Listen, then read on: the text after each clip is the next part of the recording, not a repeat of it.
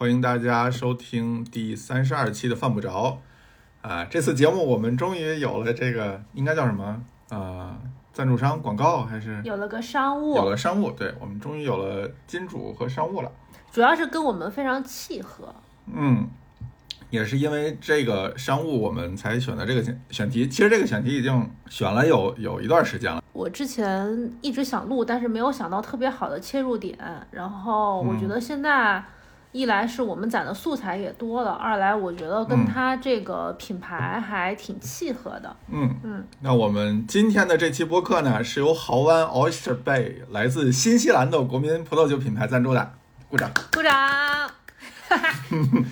新西兰作为新世界葡萄酒风格的代表产区，已经逐渐成为全球葡萄酒爱好者餐桌必备的葡萄酒之选。然后豪湾呢是新世界产区的一个代表性品牌。豪湾的宣传语是叫 “Sometimes the world really is your oyster”，嗯，意思呢就是让每天都值得相思，获得简单轻松的小确幸。那所以那所以它招牌酒就是长相思呗。对，呃，它应该是有长相思和黑皮诺两款是比较主打的。呃，豪湾在赞助这期犯不着的同时呢，也为我咱们的听众提供了一个专享的福利。哎呀，我们终于也回馈了听众一个啊，对，这个福利是这样的，就是十二月二十号到一月七号，就是我们这个播客上线的这一天开始。在天猫官方旗舰店，回头写到 show notes 里面，然后在这个店里，豪湾的旗舰店加入会员，然后下单豪湾的长相思和黑皮诺两支装，然后报暗号犯不着，注意是犯不着，不是饿不着，好吗？然后就有一个赠品是豪湾的霞多丽七百五十装，七百五十毫升装，也就是说，就相当于啊花三百六。然后呢，是买三支这个豪湾的爆款单品，就是一个长相思加一个黑皮诺，再加一个霞多丽啊，那就是三三三种葡萄酒都有了。对对对，三支一共是三百六，那还那还挺划算的。然后这个具体的优惠信息和这个淘宝的口令，我们到时候都一块儿放到这个 show notes 里。嗯嗯，我觉得就是那个像这种螺旋塞儿的。葡萄酒就是它本身是感觉喝起来就会比较轻松愉悦，就是仪式感稍微没有那么的端着，就那个感觉。所以，嗯，就是在这种任何时候、任何场景都可以轻轻松松享受的葡萄酒，就非常非常适合我们今天聊的这期主题。我们这期聊什么呢？我们这期就聊最近一段时间北京跟上海都超火的这个 bistro 小酒馆儿。啊，这个其实北京可能是这一两年特别火，上海我感觉已经火了好一段时间了。这个其实跟我们理解常常见的一些，我我只说餐饮餐饮类的啊，就是这个流行趋势都特别像，一般都是先从上海火，然后隔一段时间，然后往北京带。之前的像巴斯克呀、烧鸟、烧鸟之类的，好像都是大概是这么一个趋势。然后上海这边其实 bistro 还。蛮常见的，尤其很长一段时间，上海一直都特别多。北京呢这边之前其实还好，就有有一些，但不是特别多。但这一两年就相继开了非常多的 bistro，就多到说你几乎每个月都能看到有新的店开张，就是去不去的，每每个月都会有那么一两家新店出来，让你觉得说哦可以去试一试。嗯，但这些店你。你去完之后要不要再去呢？哎，就就是我们今天想聊的这个问题了。嗯，你你觉得 bistro 这个东西它到底怎么定义呢？因为因为可能 bistro 对于很多听众来讲，它还是一个相对比较陌生的词儿嘛。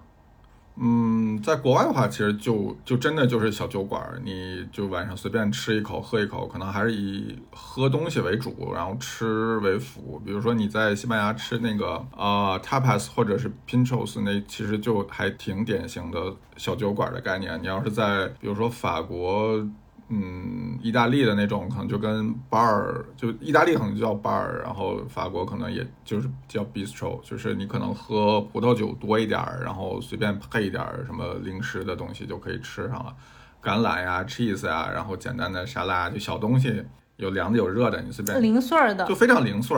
这你要是按国内的这种。呃对比的话，我觉得可能最近似的应该就是那种路边摊的，比如说烧烤，嗯，哦，你你几个人凑在那儿，然后来一份儿什么毛豆花生，然后点几个串儿，然后点点点啤酒，大家就边吃边喝，可能还是以社交喝酒然后为主，吃其实都是其次的。其实我觉得它跟日本那种居酒屋还挺像的，就是嗯那种很轻松的那个氛围。然后你点的话，可嗯能不同的店有点不同东西，但是都很小份儿，就一点儿一点儿。嗯然后，嗯、比如说像居酒屋，它可能有烧酒、有啤酒什么的，然后有一嗯些清酒，然后可能 bistro 它嗯会葡萄酒跟自然酒相对会多一点。就是我我我觉得我感觉大概是这样子的。嗯，北京呢这边其实就有一点儿，好像跟上海不大一样。是这样，就是我觉得很多东西一到北方之后呢，它就跟南方的状态不一样。就是北方的，无论是你你你也注意一下那个地域。是是是是是，但但我的意思就是说，一到北方来之后，他对食物的要求一下子就上来了，就是他他就是食量的要求，你明白我这意思吧？就是你不存在说我主要为喝，然后吃一点东西，不是的。北方的 bistro 大家还是以吃饭为为主，就是还是得吃饱。就一大桌子菜都是一个必备的状态，就是我要我要，首先我要吃得饱，同时呢我还要喝得好，所以你看北京的 bistro 就非常的怎么讲，就是花样繁多，有这种喝清酒的，有喝葡萄酒的，有像你说这种喝自然酒的，啊、然后也有喝精酿的，嗯。啊、然后也有喝白酒的，嗯嗯，不是那么精专的白酒啊，但是但是也是这种，就是我们主推白酒，或者它会有一些之白酒盲盒之类这种、嗯这种做法，就是它它会它它会拆的特别细，然后料理的风格上也会特别的多，就就细分项会特别多。我感觉就是北京的 bistro，它不是续摊儿的，它就是就是晚嗯饭嗯连着续摊儿，就同一顿给它解决掉了。对，恨不得就是我我比如说五六点去，然后一直吃到九十点钟，就先吃，吃完了喝。五六点太早了，就嗯可能因为北京年轻人下班下班太晚了，然后大概七八哦点，你到那儿你你不可能说吃了一顿正餐之后再去续摊儿。是的，嗯是的，你你这里边你大概都去过哪一些？其实我们做大纲的时候，我们列了一些餐厅，哦，哦，真的是发现越列越多，就有些餐厅就多到，你说啊，原来他也是，然后列着列着发现啊，他也是，然后去过吗？嗯，还没，想去吗？也不想，大概是这个状态。我们就说说我们去过的呗。我我跟你讲，我们嗯列的这些餐厅里面，就是好吃的那几家我我都去过，然后不好吃的嗯嗯，就是你列的那几家我都没有去过。我觉得，我觉得我这个列法非常的鸡贼。嗯，是是，反正你列的都是，就是你去过的都是好吃的，对吧？但是那个那个想踩坑的那个，你去了吗？想踩坑的我都问过你，然后你说不必去，我就不去了。我就是我这个人的优点就是很听劝，听劝，听劝。哎，那那不是有一个死乞白赖你非得去的吗？就是连标题都想好了那个。我我没有，我没有，我后来都没有。就是本身就在北京，我出一趟门儿，我就觉得成本很高，就是单程嗯可能四十分钟。然后如果嗯我明知道那个地方不好吃，而且嗯，有些又很贵，我就觉得我是图啥呢？是吧？是呢是呢。嗯，我就我就每次都放弃了，尤其是后来他有时候疫情比较严峻的时候，嗯，你就觉得嗯为、为这么一家店是吧，写在你的那个 流调里面，流调里面会被人怀疑自己的 怀疑我的品味，我我就算了，就就是一个很现实。对，吃顿饭都得考虑一下流调的信息。你列一下，你你你觉得，比如说让让你选前三或者前二的 bistro，你能选得出来吗？啊，好难哦，嗯真的挺难的。那我觉得前三的话，我觉得大有荣记九五都可，呃，再加一个，我其实有点拿不准啊，你就是前四你选得出来，但是就是第三位跟第四不不前前二我选得出来，就是大有跟荣记九五，我觉得前二问题都不大。但说说实话，大有我有点犹豫，但我觉得荣记九五是没有问题的。嗯但是你要说前三的话，我觉得并列第三的其实还挺多的。有的时候我甚至会觉得大有可能都能并列出几个来。嗯哦，就比如说你要选前五，我可能相对容易一点就你看，就是都是你去过的，壮壮啊，白老虎屯儿啊，大有啊，荣记九五啊，我觉得猪豆也可以算上一个。嗯就是如果让我选前五的话，嗯嗯，那我如果选的话，我可能，嗯，我前二会选大有和壮壮。嗯呃，然后白老虎屯儿，因为它就是它整体感觉我还挺喜欢的，但是它的餐嗯偶尔有一两个我会觉得不是那么 OK，然后它的这个人嗯均价格跟自然酒的搭配我不是那么的那什么，就是稍微会、嗯会嗯排名嗯稍微低一点。然后荣记九五嗯虽然它很好吃，也完全不踩雷，但是因为我觉得荣记九五它是一个很偷懒的做法，所以就是是的就是严格要求来讲，它是会排在后面的。是的，嗯，就荣记九五，其实你就把它当做一个正经的餐厅就好。它就是新荣记，对，就是介于新荣记和荣小馆之间的一个状态。然后呢，它大概十点之后会给你换这个，这叫宵夜的菜单儿，嗯就是会多一些烤串儿之类的。但是他家就是保险，就是你什么时候去呢，你都不会踩雷。嗯然后他家的酒的酒单跟酒的价格呢又很实惠，就是一个全方位很 safe 的地方。但但就因为它太安全牌，所以你又不是特毫无惊喜。对你又不是说哦，就隔三差五想去一去，就可能有个想请个人吃个饭，但是又不想冒点险，你可能就选这种比较保险的店就好。对，荣记九五就是当你对新荣记这套东西很熟悉的时候，你就知道啊，它嗯是那个味儿。然后其实我甚至我觉得荣记九五它跟西荣记和那个荣小馆的区别，我我体会还挺清晰的。就是比如说有些菜，它如果同一道菜在这三家店里都上，你就会发现，首先荣小馆它的用料或者比如说底汤，它就会稍微次一点儿。稍微差一点儿，不是说嗯。不是说不好的意思，但是它肯定，比如说汤的浓郁程度啊，它有些那个苦瓜之类，它会用高汤去煨，然后荣小馆的那个汤就比较差。然后像西游记，它肯定是什么头头尾尾都给你摘的特别特别多，它就它就用的那个最精的那一块儿食材的部位。嗯然后荣记九五你就知道啊，大概在这两者之间。但是我就觉得说我是我作为一个消费者，我为什么要搞得那么清楚你这几家餐厅的定位啊？就是我就觉得这是对我一个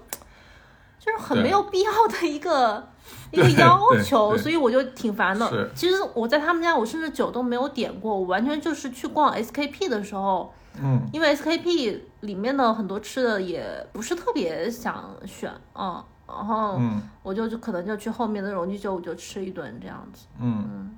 他家酒单蛮好的，因为他家酒单跟就是西荣记的酒单其实差不太多，嗯然后选择的品种也挺多的，然后价格就一如既往的便宜。它荣系列酒的加价都不高，嗯，因为它因为对，因为它餐的那个价格其实还相对嗯。呃，我我觉得我我记得就是荣记九五是前两年开业的嘛，其实我觉得它的开业、去年吧，呃忘记了，反正就是荣记九五的开业，我觉得就是餐饮大佬们的一个下场。嗯。哦，是。哦，不止不止，他们家当时的概念，一个是想做一个小酒馆二一个是因为他家好像包间儿比较多，然后有一些相对私密的商务宴请，他们喜欢放到那边儿去。哦，哦，就是二场的商务宴请嗯会放到那边儿去。嗯。当时他们从三星的那家店调了好多人过去，比如说他们他们是有茶艺师的，嗯。嗯，他们会把当时三星店的茶艺师调过去，然后，呃，当时三店的侍酒师也被调去过一部分。嗯，就是他们荣叔开荣记九五的时候还挺重视这家店的，就是给他的定位其实规格上还是挺高的。嗯。然后紧接着就是疫情又开始动荡之后，嗯反正现在现在对对外倒是做的蛮好的，嗯嗯，就是经常订不上，我们要订的话，有的时候还得托内部人帮我们订。嗯，但反正我就是觉得这是一个，你要不把它硬去记忆这件事情，是它是小酒馆，你就会直接把它当成信用记的一部分。餐厅，嗯对是的，是的，嗯，而且不在那边的人也很少有想到说要过去吃一顿的，对就是就觉得有点儿有点儿远，嗯，所以这就这就是我觉得它不在我排名靠前的名单的原因。嗯嗯嗯然后你说白老虎屯儿跟大友，对于我来讲，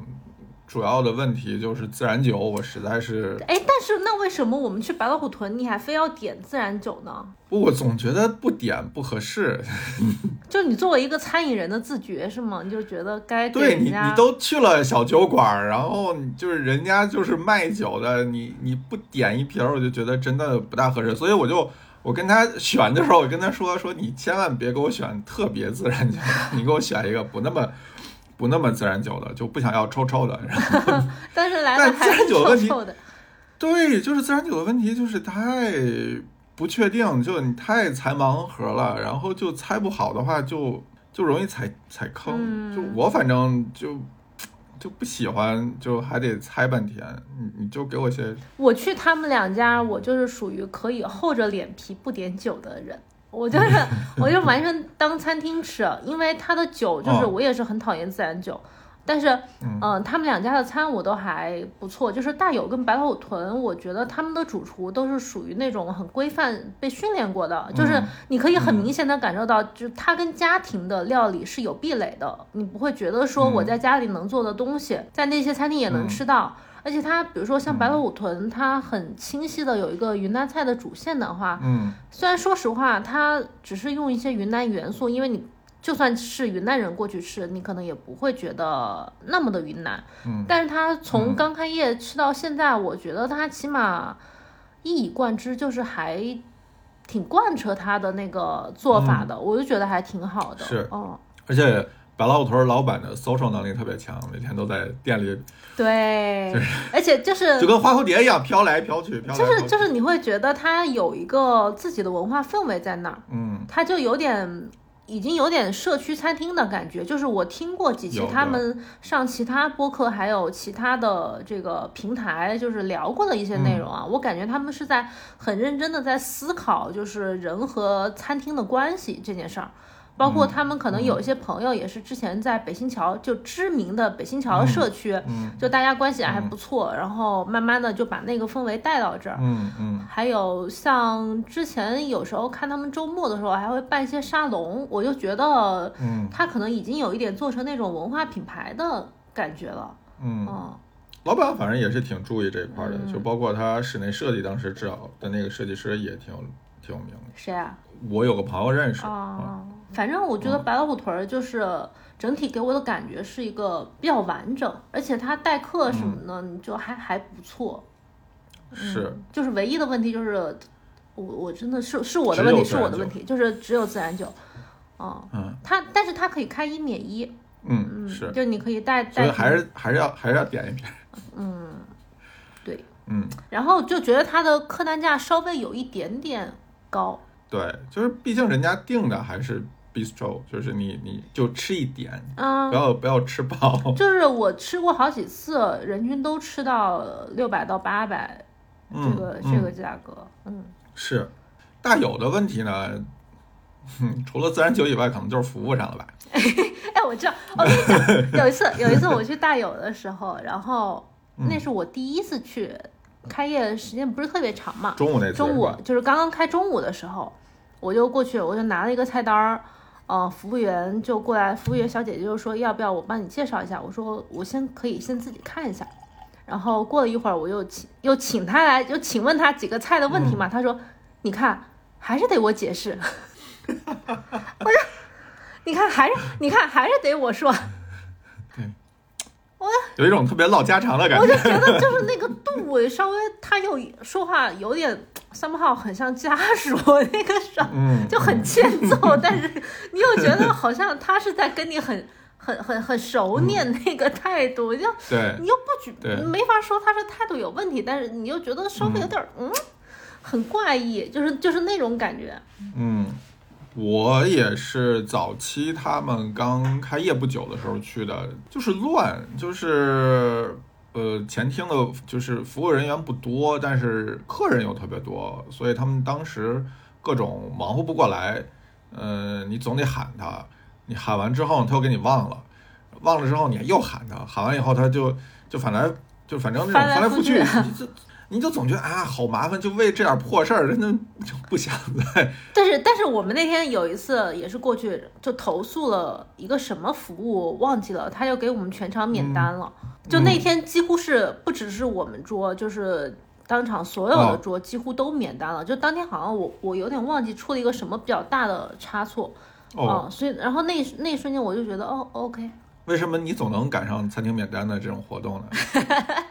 你这么说。是不是因为你？你这么说很容易被人误解，说我就是 是不是因为你经常投我？没有投诉，我就只是就是很真诚的建议，我说这个 对不好吃，来，给我退了。你你给我闭嘴！什么呀，我不是这种人，我都是真诚跟人家交流，但是人家要退单呢，就是因为因为因为你知道我们俩的差别在哪儿？就是我每次都是当面跟人家说。我的意见是什么？你每次都回来之后跟人家微信说，嗯。我没有，我没有人家微信。你每次你每次有点不满意的，你就回来跟人家微信说，你看我当面说我就获得了免单的待遇。哎呦，不提不提倡大家尝试，这显得显得我好那个呀，啊，这样显得我好、好挑刺儿啊！我不是经常获得免单，是一个挑剔的客人。你看上次去嗯芙蓉无双也是，芙蓉无双是你跟我一起去的，对呀、所以我都知道呀。但是但是这都不是免单最多，啊，你说佛山那次对是吧？对对。哦，内部梗我们就不提了啊，不提了，不提了行。，反正就是，但是我都是言之有物的说这是为什么不是好。是，我觉得这样是对的，就是呃，他表现的好呢，你该夸也得夸，然后他有问题的时候呢，你该说也得说，这样的话你才能跟主厨或者跟餐厅有一个良好的互动。对啊，你也没什么好客气话的嘛，就是我跟跟他又对。你要是提的好呢，他其实也很感也很感谢你，就是对哦，我也不是找茬。确实在这方面，我我也很体谅他们。嗯。那说回刚刚的大友，嗯，哦，大友怎么了？服务不好，嗯 你不要把这个强调多多。呃，食物其实我觉得还可以啊，但说实话，我已经有一小一年没去了。啊就是之前那里花园，他们不是那个股东换，嗯然后又拆，嗯这那段时候之后就就也好久没去了。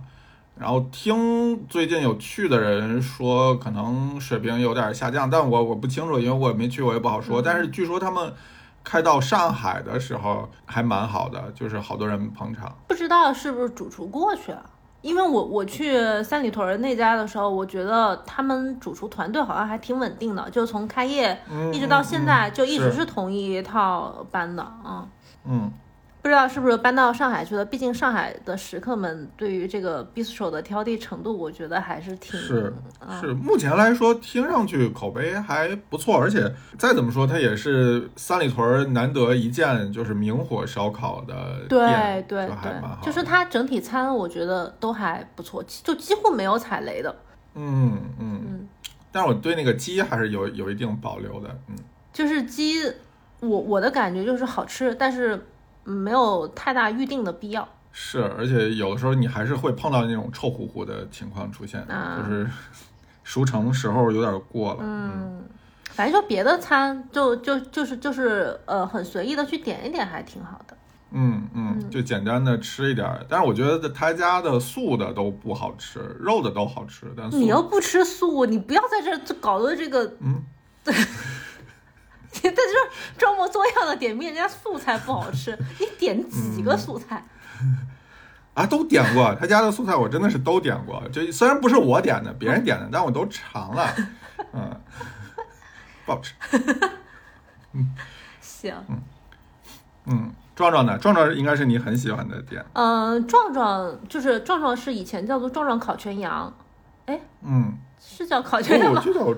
不是全羊吧，就是烤壮壮烤羊肉壮壮烤羊肉。之类的。反正现在嗯改名叫壮壮酒馆儿，嗯，我我嗯我对他们家印象还是一直挺好的。就是首先嗯我觉得它的用料很好，就它的各种羊嗯肉选材，因为壮壮的老板是西贝、西贝莜面村的公子，嗯所以他对于羊肉的那个食材的获取来源，我觉得就还这肯定是就是头一把了，嗯。嗯然后我觉得他的餐对我来讲有一个小小的问题，就是肉量太大了。嗯就是每一次吃都觉得非常的扎实，因为它大部分又都是羊肉，然后它可能再搭配一点，比如说鸡肉啊，嗯、嗯或者什么之类的，就是都是肉的，就素的特别少。你看我跟你，我跟你去的那一次，第一次去的时候，嗯我问你点点什么素的，你就点了个沙葱，嗯然后其他的其实你就点不太出来了。嗯，剩下就是泡菜了。对，所以这是我觉得一点点小问题，但是它的餐我嗯觉得出品都还挺 OK 的。然后它有一些食材，比如说内蒙那边的奶皮子、番茄，嗯、沙葱，然后哦还有油油面，嗯，就内蒙那边它自己本身就是我可能冒犯内蒙朋友，就是它的特色 食材没有那么丰富多样，所以可能对他们有一点点局限。然后当时我去吃过几次之后，后来也是认识他们老板嘛，我就跟他们提过意见，我说可能品牌名字里面对于羊的这个界定有可能会就是局限一部分食客，就可能有些对于羊肉没有那么感兴趣的人，或者说他不想专门为了吃羊肉而来的人，他可能就会被嗯，隐形的被拒之门外，因为是。当你想到你要吃羊肉的时候，你可能就会觉得说，那我要吃个涮羊肉还是吃个什么的，是吧？你会觉得这是二选一的东西。他们最近把名字改成壮壮酒馆，我就觉得可能他就是完全彻底的走 bistro 嗯这个路线了。嗯虽然它其实还是以羊为主打，但是嗯这个印象没有那么强化了，就这种感觉。嗯嗯，我去的次数也不少，就刚开业的时候去过一次，然后中途试菜的时候有一次去，因为我认识当时帮他们设计菜单的一个朋友，嗯然后他带着我们去了一次，然后之后跟你去，然后又跟梅姨他们去过一次，就是感觉每一次体验其实都不大一样。嗯第一次去呢，就感觉它东西特别多，嗯它当时的那个菜单量也非常大，就是让你很很混乱，不知道他们要干什么。嗯第二次去就精简了非常多，把很多不必要的东西都剔出去了，然后就现在变成那种一张纸的那个，就相当明确了。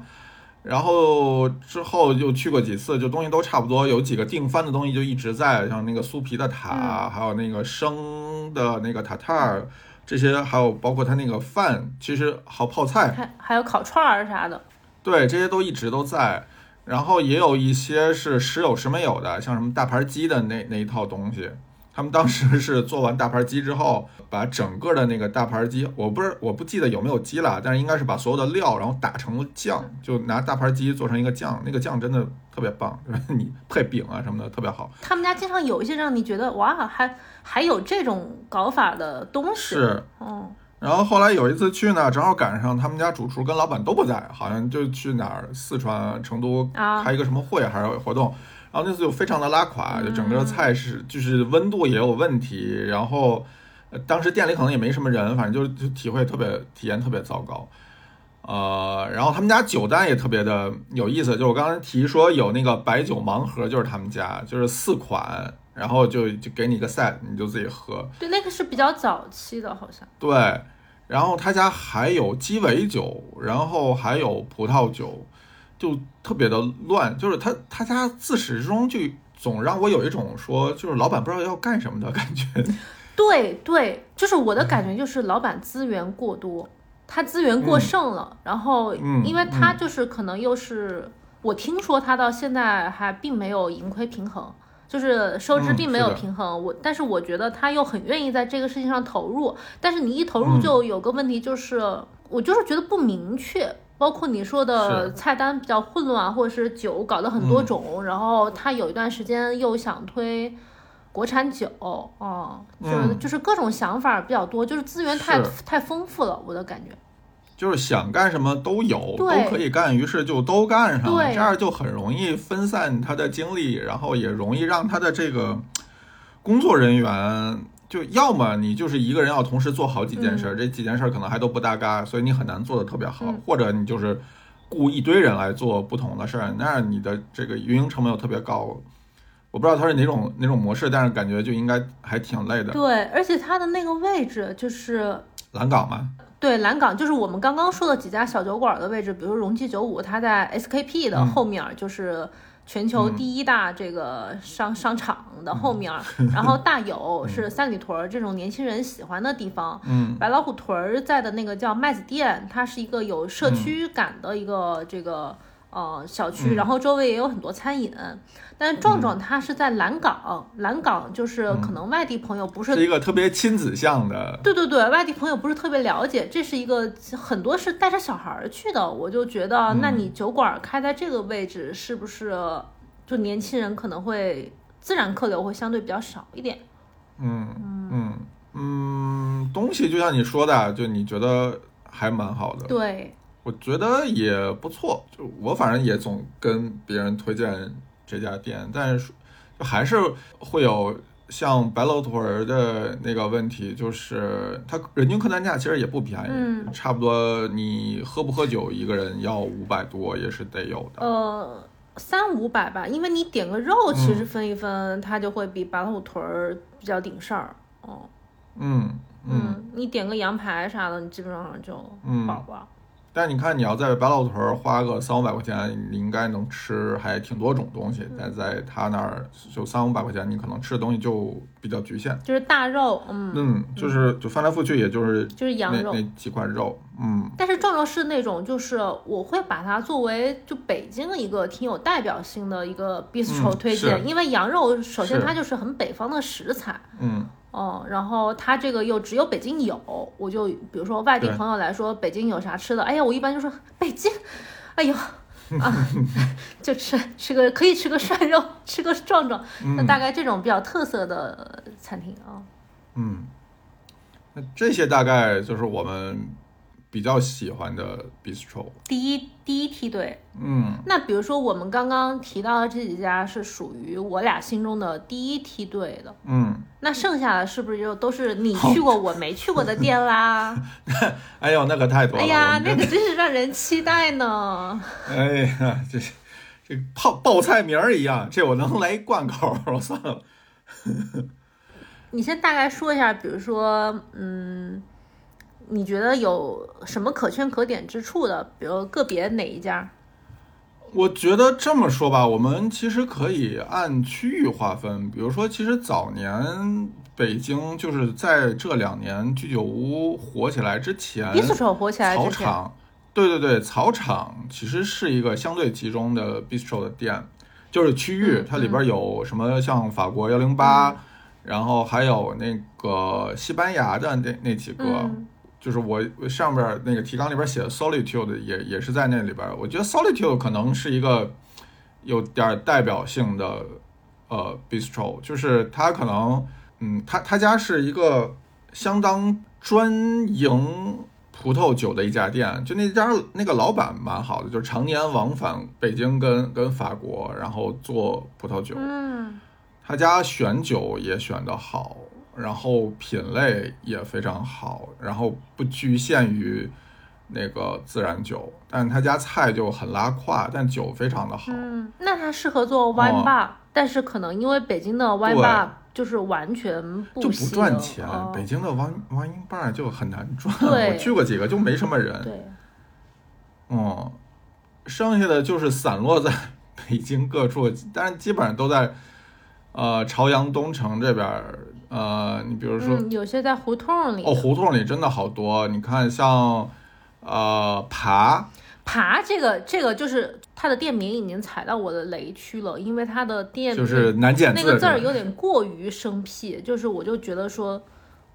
没有三个手放在一起，嗯没有总让人觉得是把扒手的扒。对，我我就不喜欢这种店。爬的老板就是普扣的老板，哎，是是叫普扣吗？他普哦，踏普的老板就是那个之前在鸟镇那个那个镇时候开哦，晴空隔壁一家专门做空海隔壁自然酒的酒吧，对，空海隔壁。然后爬呢，离那个位置也特别的近，就可能步行有个五六分钟就就到了，也是只卖自然酒，然后吃的就嗯不得行，嗯，就是那种属于贵且一般的，就相当一般的店，但但是但是呃人气超高，就好多小姐姐去去拍照，就我每次去都会就看到里里外外有好多小姐姐就是轮番的拍那，拍照点是啥？嗯，装修风格，啊。不理解。然后包括像城里，城里就是节奏大厦边上，那个是啊，对，李城，人家叫里里城，sorry 说错了，里城，里城，里城，鲤鱼的鲤，然后继承的承是在节奏大厦旁边，那个老板是厚里甲贺的老板，呃，就也是也是一个有钱人，然后开开店，然后这叫怎么讲，就是 情怀，情怀什。么？对对对，情怀，情怀，情怀，情怀。吃的东西呢，基本上跟厚里甲贺差不多，然后可能多一些品类，但主要还是福福建那那那一个系，嗯呃，潮州、福建那个系。然后酒呢，相对随意了一些，就是真的是哪儿都有，嗯不局限于呃新世界或者旧世界自然酒或者非自然酒，就真的是什么哪儿的酒都有，嗯呃，特别便宜，就基本上没怎么给你加价。你看那个酒单就就知道，就好便宜。那不还挺好的？吗？对，就是呃，它那个菜呢也很下酒，就是咸度也高，然后呃油脂也高。咸，度也高。就就是那种嘛，就各种炸物，然后就是有很多酱，嗯，沙茶，嗯就是就是你懂的，就是那种非常下酒的店，非常下酒，姜母鸭都是那种，就是让你吃完了以后啊，热气腾腾的，然后非常适合现在这个这个季节吃。嗯就你说好不好吃呢？我觉得也不错，就是跟厚里甲贺比也就就就几乎一样啊、在它附近有一家叫煤球，叫 Charcoal。煤球不就是你你不喜欢那家吗？哦，那家店真的是就是就煤球在某一期我们我们隐隐晦的提到，就是在他们家吃到的那个鸭比较生，是他们家对吧？对，对，就是他家，他家，他家用的是，就是西班牙，呃，圣斯巴斯蒂安旁边山里那家烧烤同款的那个烤架。哦，对，那应该是北京的第一家用那个烤架的店，上海之前有一家已经在用了，北京这个应该是第一家。他要是出咸鱼，我可以回头考虑收一下，就是那个好大，那个东西真的好大，你你家可能摆不下。嗯租个租个租个地方放着。那个东西是真的好，但是说实话，我真觉得是毫无 毫无发挥那个设备的优势。哎呀，然后那家呢，这那家选酒倒还挺有意思的，就是选的很非常规，就是你你在他家能看到一些很很偏门的选品，嗯，就也当然也不局限于自然酒，他家也有一些就是相对传统的酒，嗯，呃，人家选选酒特别怪，嗯，真的特别怪，你进去以后就嗯。比如说怎么怪呢？这还真的很难讲，就可能也是因为我喝的比较少，啊、就是就不是一些常在餐厅遇到的酒，我估计他家供货商可能跟其他店不大一样，嗯，所以他家有一些就是奇奇怪怪的酒还蛮多的。嗯哦，还有一些胡同里的店，像符咒，就是白天卖咖啡，晚上卖卖餐。哦，那个那个桌间距好小，嗯，就隔壁桌说的什么，就听得你一清二楚，然后就就特别就不想参与，但是你就完全都听见了，那那种感觉。哎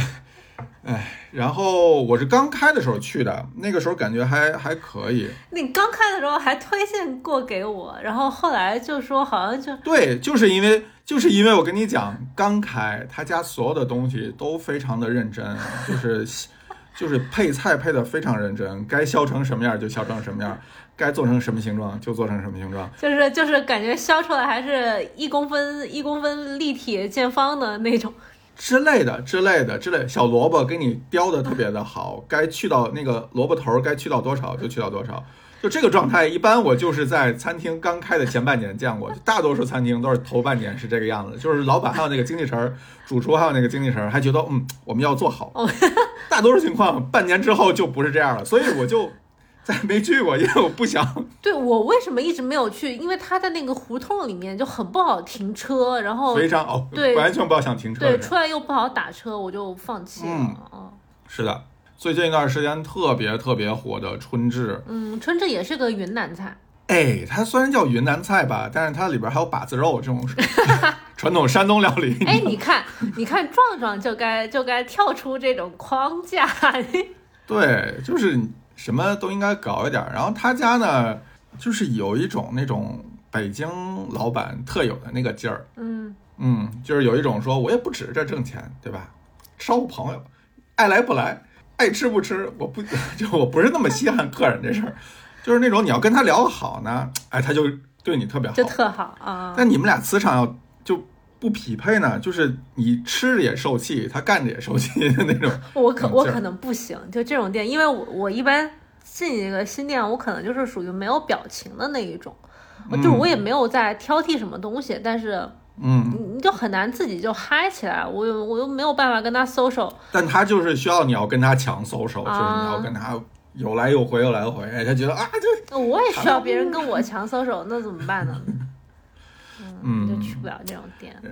但他家其实还是以精酿为主，哦，精酿，然后有一些清酒，嗯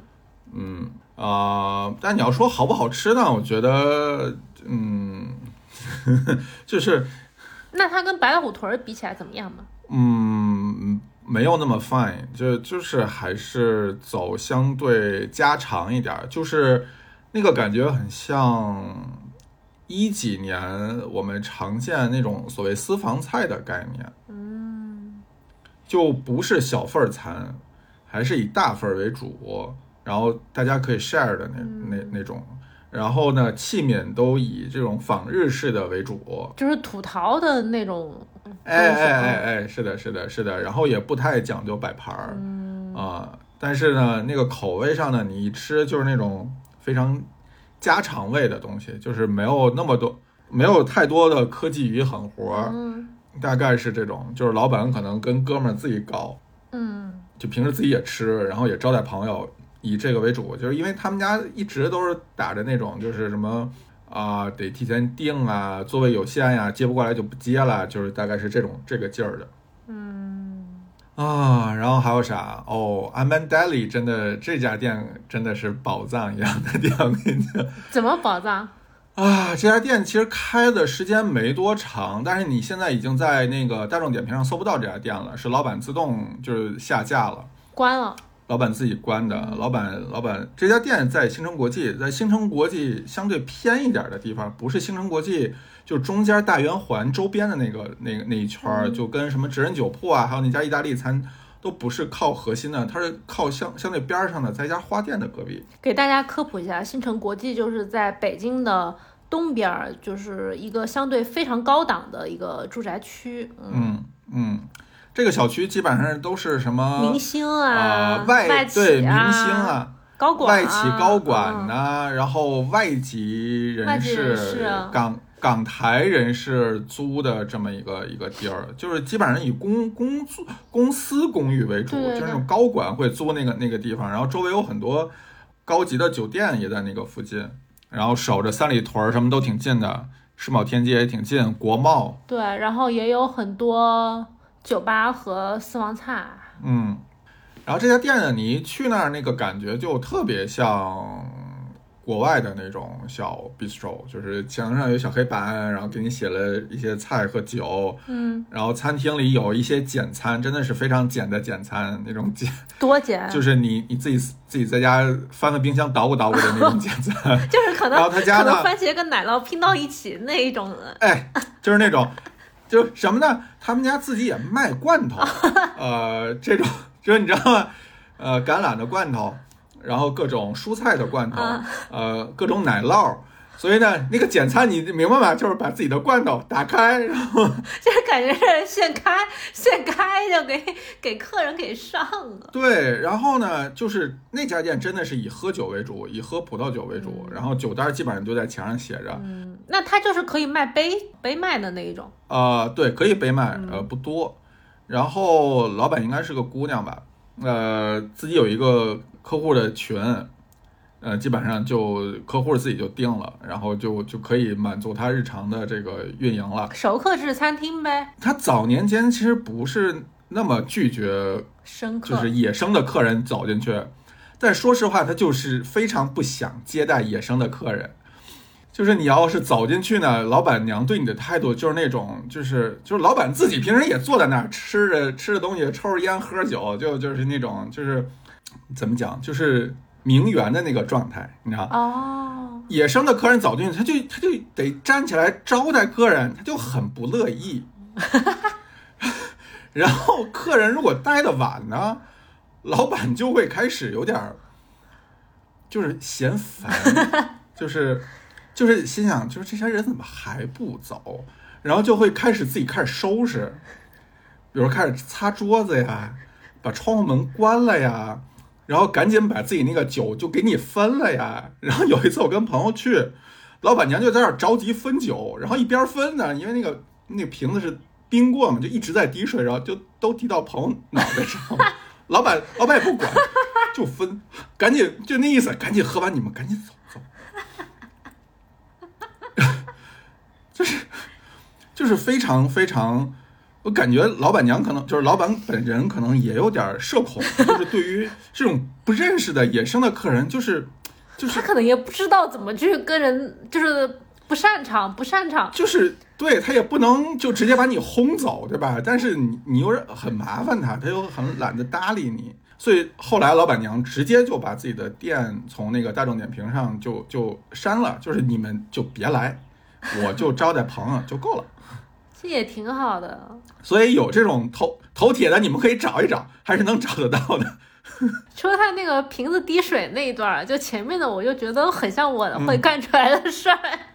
哎，对，我就觉得很亲切。但是滴水那个我可能不行，我就可能那一段我有点。嗯。然后还有经优祖，优祖离我家超近，就是步行可能十来分钟就到了，在那叫什么昆仑大厦还是什么，就是叫金金上园那个那个楼边上那家店呢，就是老板娘超美，就是 我跟你讲，就是非常非常漂亮的老板娘，我觉得在北京 bistro 里边。是能排进前三漂亮的老板娘，嗯，招待也非常的得体，就所有的优点都集中在老板娘身上。我去，嗯，所有的优点都集中在老板娘身上。菜呢？难怪这家你从来没有给我推荐过。对，因为就对于你来讲就没有啥必要啊。就他家酒单呢很规矩。呃，什么类型的都有一点，就是你真的想喝任何类型的酒，在那个酒单上都能看见一点。新世界、旧世界，日本日本的葡萄酒也有，嗯啊，然后自然酒、非自然酒全都有。然后他家叫优祖嘛，所以他家有好多的那个柚子酒，柚子酒，嗯嗯，特别多。然后拿柚子酒调的有几款酒也也还行。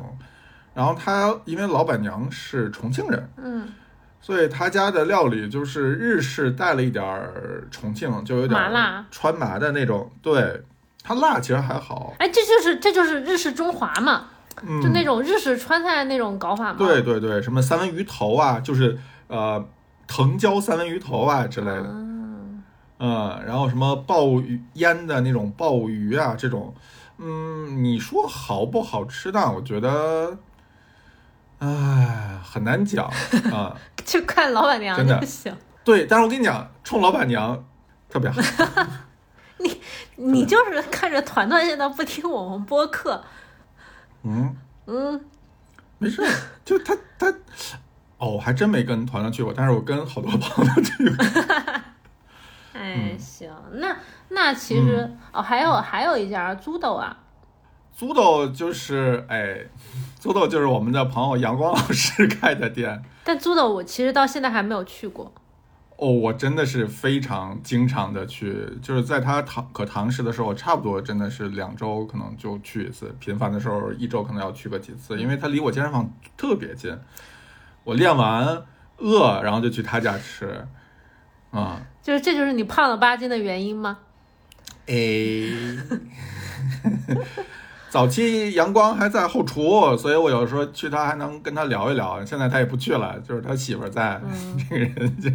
然后然后经常会，比如说在龙哥或者在什么其他地儿碰到阳光自己，然后我们就问，哎，媳妇儿呢？还看看店呢？我说那媳妇儿看见你自己出来，哎，没事儿没事儿。所以他最近就就就拍了视频了，你知道吧？就嗯就有空更新了。哦，那个视频是去年的。哦嗯，然后好吃啊，就是就之前我们也说过，就是 成本特别高。就是租的，就是可能好多朋友不知道，租的是新开的一家店，然后他的老板嗯是，呃，我们一个共同的朋友，他是本身是一个设计师，然后他还兼职在 B 站做 UP 主，是一个大 UP 主。嗯啊、然后以前还跟雨前录过播客，反正就是一个斜杠青年。然后他现在这家店就是他跟他媳妇儿一块儿开的，是一个宠物友好的店。啊、然后餐呢，大部分是阳光自己设计的，但有些设计就是、就是我跟雨前讨论过这个事儿，就他弄得特别的吃力不讨好，就很多什么备菜呀，他也没有不用任何成品的酱，就酱也自己打。啊，然后好多新鲜香草一份儿一份儿备着，就是非常的折腾吧，我我我我觉得，嗯嗯就我至今对他家烟熏的排骨，就是他家的排骨跟汉堡，我觉得就你说一下他那个烟熏那个价格那个事儿。他我我忘了，我上次跟你说是多少钱一斤来？你上次跟我说的就是烟熏排骨，那个烟熏的木头比排骨还贵。对对，而且它烟熏那个那个排骨用的是那个就是那个烤箱叫什么？就是巨贵的那个商业烤箱叫什么来着？哦，我知道那个谁也用的，那个西班牙餐厅也用的那个烤箱是吧？嗯嗯，我也我也想不起来名字。我忘了，就是他拿大烤箱，就那么贵的烤箱熏排骨，然后我问他，那你烤箱还要不要？他说贵的烤箱这个自清洁的功能也是非常好的，每次熏完还得自己在那个烤箱自清洁一下。然后就是木料超贵，我忘了。是六百块钱一斤还是多少钱一斤了，反正就是非常贵的木料来来熏排骨。啊我就觉得，嗯，这种就是隐形成本巨高。但是但是它这个东西又很难讨好，因为像 bistro 它就你怎么讲，你跟 fine dining 还是有壁垒。嗯，嗯，就是客人他是要吃一个随意的氛围，他可能重点是那种。就是开开心心的、轻松的吃喝，而不是知道你在这个事儿上投入多少精力。我不说投入精力不重要啊，但是你这个事儿在 bistro 就显得就可能不是他需要的。对，他就觉得好像你上菜快一点，你这个温度对一点，服务好一点，就是大家氛围好一点，这是嗯更有必要的。就是因为它这个成本高的原因呢，所以它客单价其实也不能算便宜。嗯，你要是再点了酒的话，人均可能也要哦四五百往上。嗯，对，当然你看你点了啥。而且就是租豆，它全部是选的国产酒，就我不是说国产酒不好啊，哦，嗯，但是我觉得蛮好的。就是如果想深入了解国产葡萄酒的话，租豆其实是一个目前来讲应该是北京唯一一家适合的店，嗯就是基本上国内所有产区各个系列的酒，他家都有。嗯嗯，有些产区我都不知道，怀来什么山东，嗯，特别小众的这种原的酒。就租豆，我觉得它算是一点五梯队吧。我的感觉啊，嗯就是它有些餐，它的成熟度跟我看它菜单的成体系的程度，其实是比嗯第一梯队的可能要稍微，尤其比大友那种可能要稍微差一点的。嗯，我觉得可以再再优化优化吧，就是别把自己搞得那么累。对嗯，嗯，你觉得这些店它都算 bistro 吗？就是话说回来，哦，我就觉得 bistro 这件事情到了北京之后呢，就像我们一开始说的那样，它可能就没有所谓很 bistro 的这个概念了，嗯就大家还是都是当餐馆一样来经营它的。就是你看白老魂儿、白老虎屯儿的那种，嗯，定位就很明确，就是我不是以餐为主，我有餐，但我餐的分量都不大。我还是以喝酒为主，然后可以给你配点小东西吃。但你看其他的，我们说的这一些，除了个别啊、比如说餐不行或者餐量小的那种以外，大多数都还是希望你把它当一个正经餐厅来看，就是你来我这吃一顿饭，嗯，然后同时点酒，就大家还是以这种想法为主。我现在就是觉得说，因为中国大部分呃食客，他对于就是点餐配酒的这个需求跟认知不是那么的不是那么的完整，就是嗯可能他很长一段时间里，他吃饭就是吃饭，他没有没有要求，没有需求说我吃饭一定要配个酒，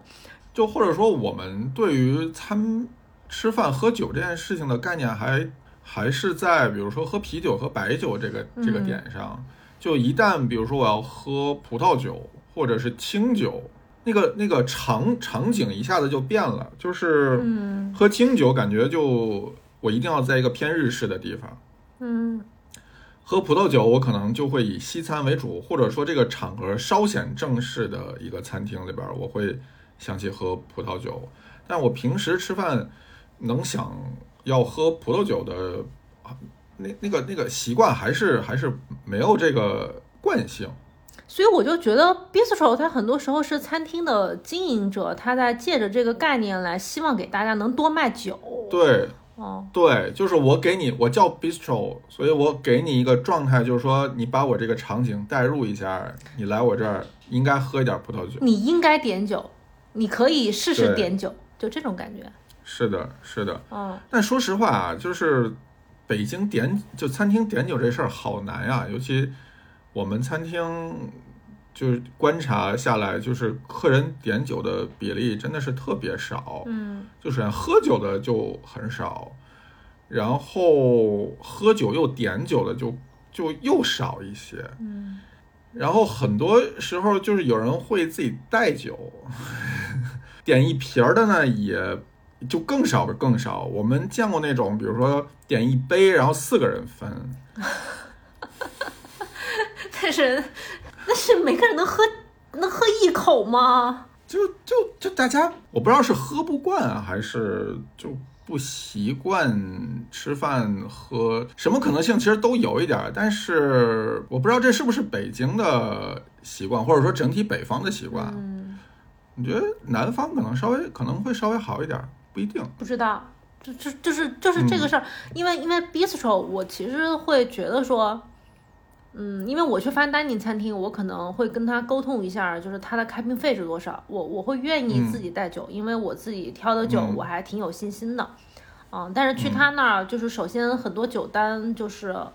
我说实话我不喜欢大部分国产酒。我觉得现在很多餐厅，它不管是因为它的渠道还是利润的问题，就是它很多在主推国产酒，我我就我就很很排斥。然后呢，很多他如果是有很多勃艮第的餐厅，他的侍酒师好像也不是非常的专业，就整体我对他们的这个水准嗯。判断就不是特别的好。嗯然后 bistro 我就觉得说，你可能有些酒，我的试错成本不是特别高，呃，然后为了这个餐厅的良好运营，我可以点一点，就是我、嗯。我现在的心态是这样子的。但是说实话，也有一点点勉强，因为他们大部分连着餐带着酒，它的那个价格就稍微有点贵，嗯，就是 bistro 吃出一个 fine dining 的价格，就经常。我觉得这可能也就是这两年北京 bistro 忽然多了起来的原因，就是你相对于前几年来说呢，现在 bistro 参加酒的价格其实大概跟。一五一六一七的时候，fine dining 的价格可能差不太多。嗯你那几年在北京可能吃一顿好一点的 fine dining 或者一般一点的，人均可能六七百、七八百，嗯也能拿下来。嗯，现在这个价格你基本上拿不下来，现在 fine dining 基本上都是一千二往上。一千二起，就大部分的店都奔着两千出头走了。但是大部分人的那个工资其实没有什么太大的变化，所以你如果还想花类似那么多钱想吃一点好的，然后喝一点好的，有一段时间是是空档的，是这个这个这个价格区间是真空的，就大家也没有什么地儿可以去，就是你吃 fine dining 你会觉得很累，我要吃一整套，要花个四五个小时，嗯，然后价格又巨要稍微正正经领座，就是那种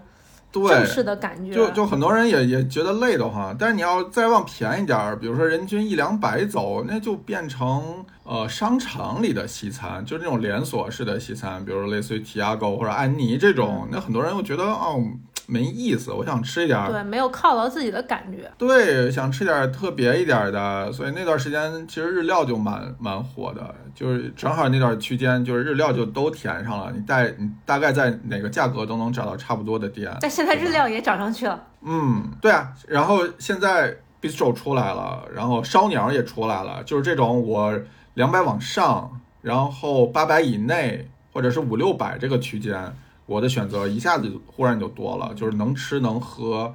就我可以从就像你说的，从七点多一直做到晚上十点，有时候还可以再待得更久一点儿。嗯，约会很合适，对吧？吃一点儿，喝一点儿，看上去也也也不 low，对吧？然后灯光也都很好，就你拍出来也是，很好看的。对对、嗯对，两个人灌得晕晕乎乎的，接下来就该该干什么干什嗯么，。而而且而且很多 bistro 都是新店，就显得你还很时髦，就你知道这个、嗯新开的这个地方，嗯。对，所以卖自然酒也很合理啊，对吧？你看，就是哎，我那天我那天还听到一个观点，就说 bistro 现在很流行，嗯还跟单身经济有关系，就是好多哦人就是现在也不想结婚生小孩儿。啊，然后下了班儿就你看他又比较有经济能力，也就三十岁以上啊，嗯，他可能就、嗯就想嗯找地儿消费，然后对你花在吃上面，跟朋友聚一聚，就几百块钱是吃得起的，然后也很开心。是嗯，对，尤其你想现在这个状态，其实你下了班之后也没有什么可娱乐的项目，电影你又看不了，也没电影看，对，啊然后去过环球影城就被流掉啊。电视里边也没有什么值得看的节目，对吧？然后其他的地儿你还能想象得出来什么呢？没什么了，你就是吃吃喝喝呗。就看脱口秀还有人数限制，啊，抢不着票。对看看个展得找个周末白天，那晚上就是给 bistro 了。对，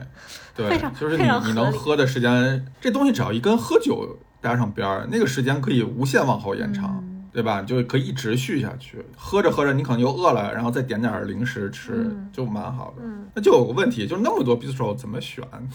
哎呀，其实我我觉得，我觉得跟我们这期标题也有点儿关系。就是我现在的感觉啊，就很多 bistro 它是在趁着这一轮风风潮在嗯宰客人，对，在割韭菜，它就是一个餐饮刺客。嗯然后，因为我好多我看菜，就是我是属于那种自己爱做菜的，我就一看他们嗯菜单，我就觉得这不就是怎么怎么怎么怎么怎么着就可以做出来吗？那嗯，你不能说我去你那儿有个氛围，就吃的东西太过于简单，太过于没有门槛了，嗯然后还特别贵，我就内心稍微觉得有点不值。然后还有嗯那种就是只只卖自然酒的，我就觉得你你可以，我可以在你这儿点酒，但是你给我一些其他的我更喜欢的选择。嗯。嗯就是这两年，你看日本的那种小小日料就不如前几年那么火的原因，就是大家忽然就就渐渐的就认清了那些小日料的一个状态，基本上都是淘宝的日料，就是你全都是半成品，什么芥末章鱼啊，啥玩意儿？对你啊，全都是淘宝上的预制品，嗯就是你一看菜单就就觉得。就是你看大部分的那种小的居酒屋也好，什么也好，你就一看菜单，雷同感特别像。它确实所有的店都是同样味道的芥末章鱼跟安康鱼干，就是嗯没有必要啊。然后现在小酒馆也越来越有啊这个趋势，就是走的这个意思，就是你看你会发现大多数的店都烤鸽子，因为因为我觉得鸽子它还是一个有有嗯有认知成本的一个食材，嗯，就是你可能很多人搞不清楚鸽子多少钱。就南方朋友中山那边他搞得很、呃、比较熟悉，但是北京这边它嗯乳鸽。或者鸽子，它不是一个大众餐桌上能见到的东西，嗯，嗯，它也有嗯烹饪的门槛儿，嗯，这就跟前几年那个什么樱桃鹅肝的那个概念是一样。对。结果现在樱桃鹅肝都有半成品了，我看到，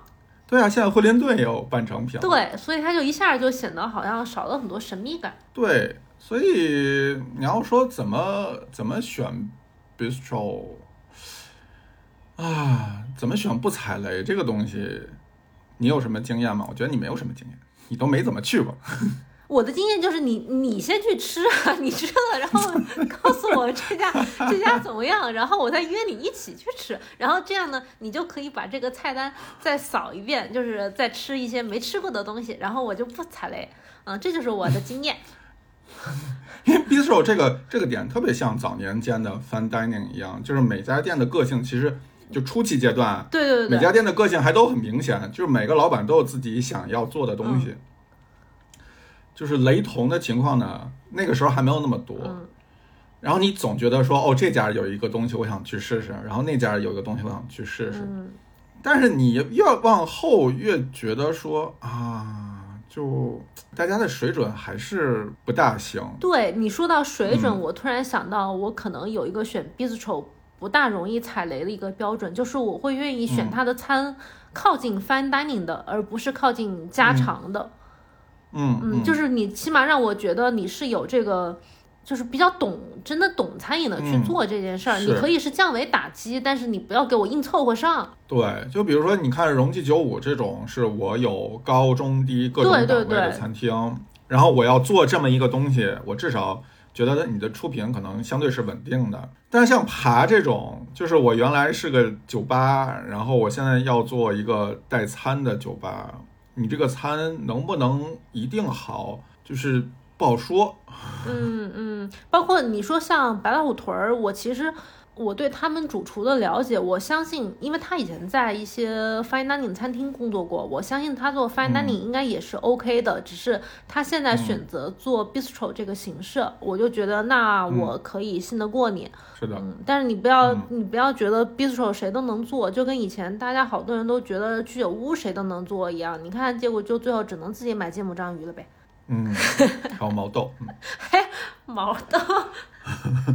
我还是建议。其实跟选其他的餐厅的概念是一样的，就是先搜一下他们家的菜单儿，嗯，就是你就看看都有什么菜单儿，